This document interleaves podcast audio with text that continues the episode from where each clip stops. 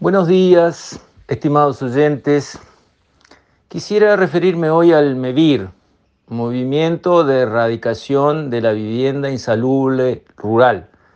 Se están cumpliendo 54 años desde su lanzamiento por el doctor Alberto Gallinal, a quien creo que hay que recordar por ser un hombre bueno, un hombre muy generoso, siempre estuvo disponible para ayudar a todos los vecinos de su Cerro Colorado. Las anécdotas son mil de cómo ayudaba a una familia dándole una vaca lechera para que ordeñaba.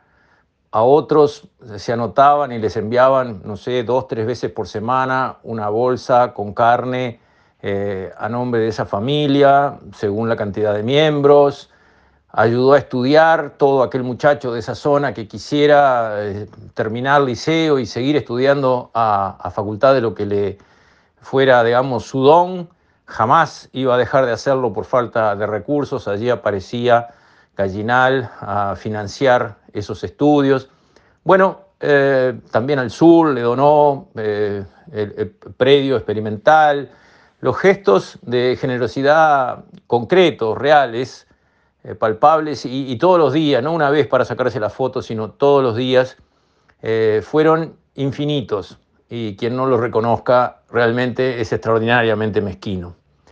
Y él fue, digamos, el motivador, el creador, el inspirador de este movimiento para erradicar lo que se llamaban en la época, hace décadas atrás, los pueblos de ratas que en los pequeños pueblos del interior del país había lo que hoy llamaríamos en la ciudad cantegriles, asentamientos, pero de, una miseria extrema, porque a diferencia de los asentamientos cantegriles de la ciudad, que están rodeados de oportunidades en el fondo, porque quieras que no, en una ciudad es fácil este, conseguir una changa, eh, digamos, generar algún ingreso en la mitad de la nada, en un pueblo de latas así, ¿qué, ingreso? ¿Dónde están las oportunidades? No había nada de lo que agarrarse, digamos.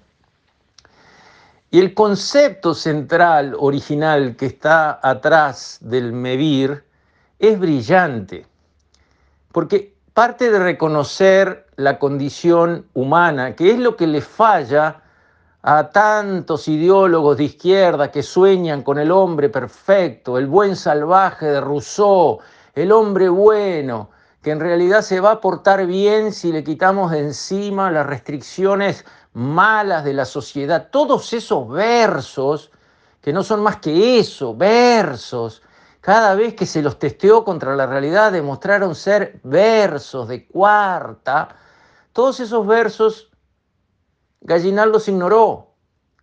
Miró al hombre y lo aceptó, lo reconoció como el hombre es, como somos, con luz y con oscuridad dentro de la misma persona, con facetas buenas y facetas malas, con tentaciones. Y claro, si damos los estímulos correctos, las facetas buenas predominan y el hombre crece, progresa, avanza.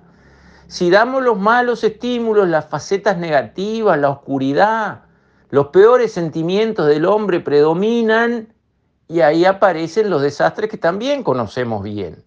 Entonces, ¿en qué se asienta el MEVIR como pilar conceptual fundacional?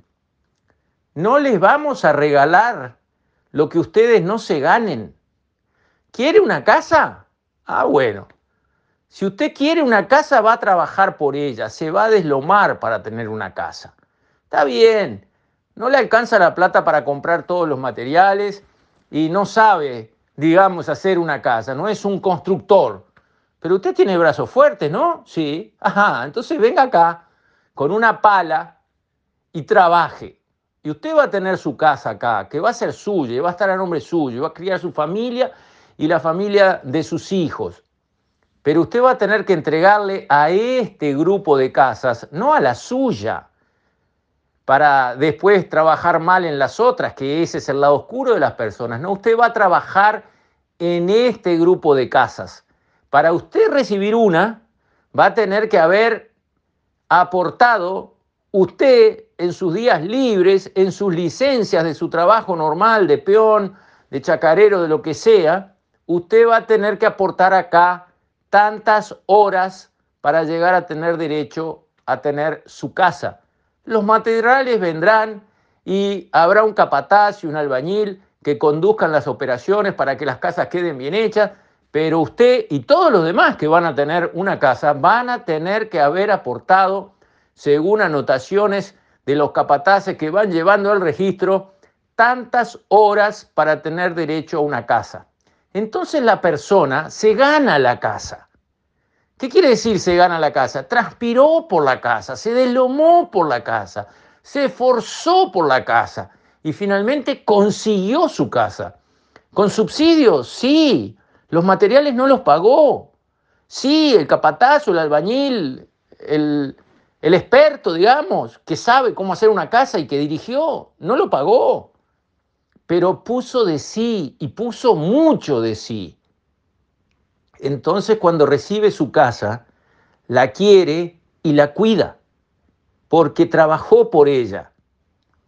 Todos los otros planes, no todos, quizás haya otros que no, las generalizaciones a veces son injustas, pero muchos planes de vivienda que hemos visto, urbanos, hacen casas, ahí va, tiran las llaves a la marchanta, te tocó, te tocó, te tocó, te tocó. ¿Y cómo la conseguiste? Anotate en una lista. Anotar una lista, recibe una casa. Después vemos esos complejos, le arrancan los water, hacen fuego con los pisos de madera las venden y las revenden entre ellos, terminan en mano quién sabe de quién. ¿Y dónde está el esfuerzo de la sociedad por darle una casa a quien se suponía que la quería y la necesitaba?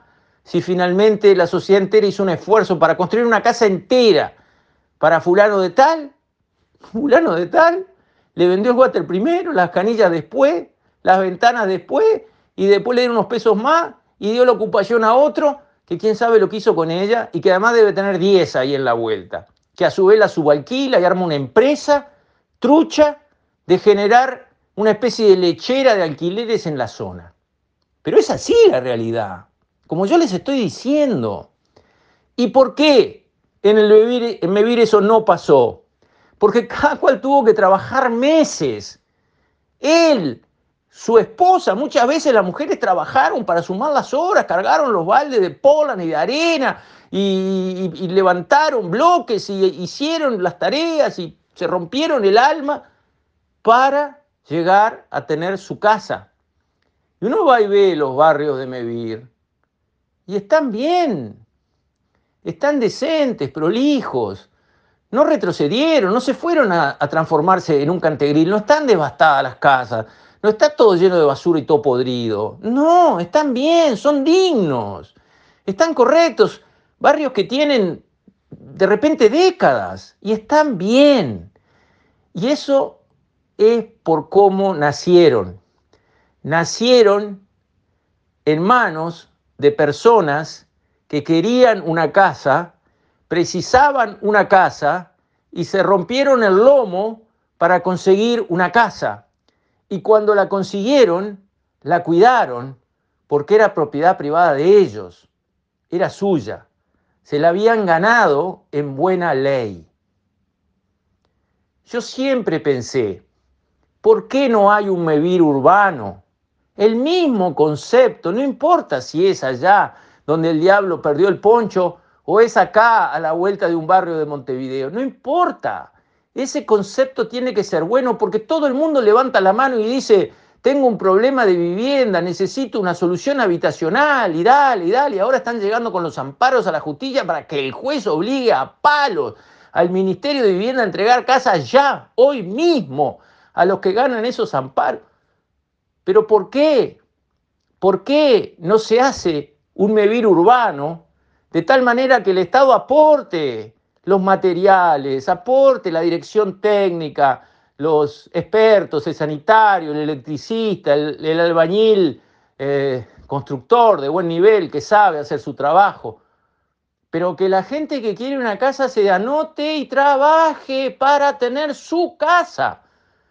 Los domingos, los días de licencia, trabajar y generar horas. Y cuando llegó a cumplir la cantidad de horas necesarias, acá está su casa y es buena y es digna y está bien hecha y se la ganó en buena ley y la va a querer y la va a cuidar. Y como todos los demás con él van a estar en la misma situación, todos van a cuidar su barrio. Porque de nada sirve uno querer defender su casa si todo lo que lo rodea está todo tirado, reventado, mugriento, apestoso, imposible de bancar. Entonces, creo que vale un recuerdo para el doctor Alberto Gallinal, un agradecimiento por su generosidad, por su creatividad y por su don de gentes que siempre fue reconocido por todos. Con esto, estimados oyentes, me despido. Hasta mañana, si Dios quiere.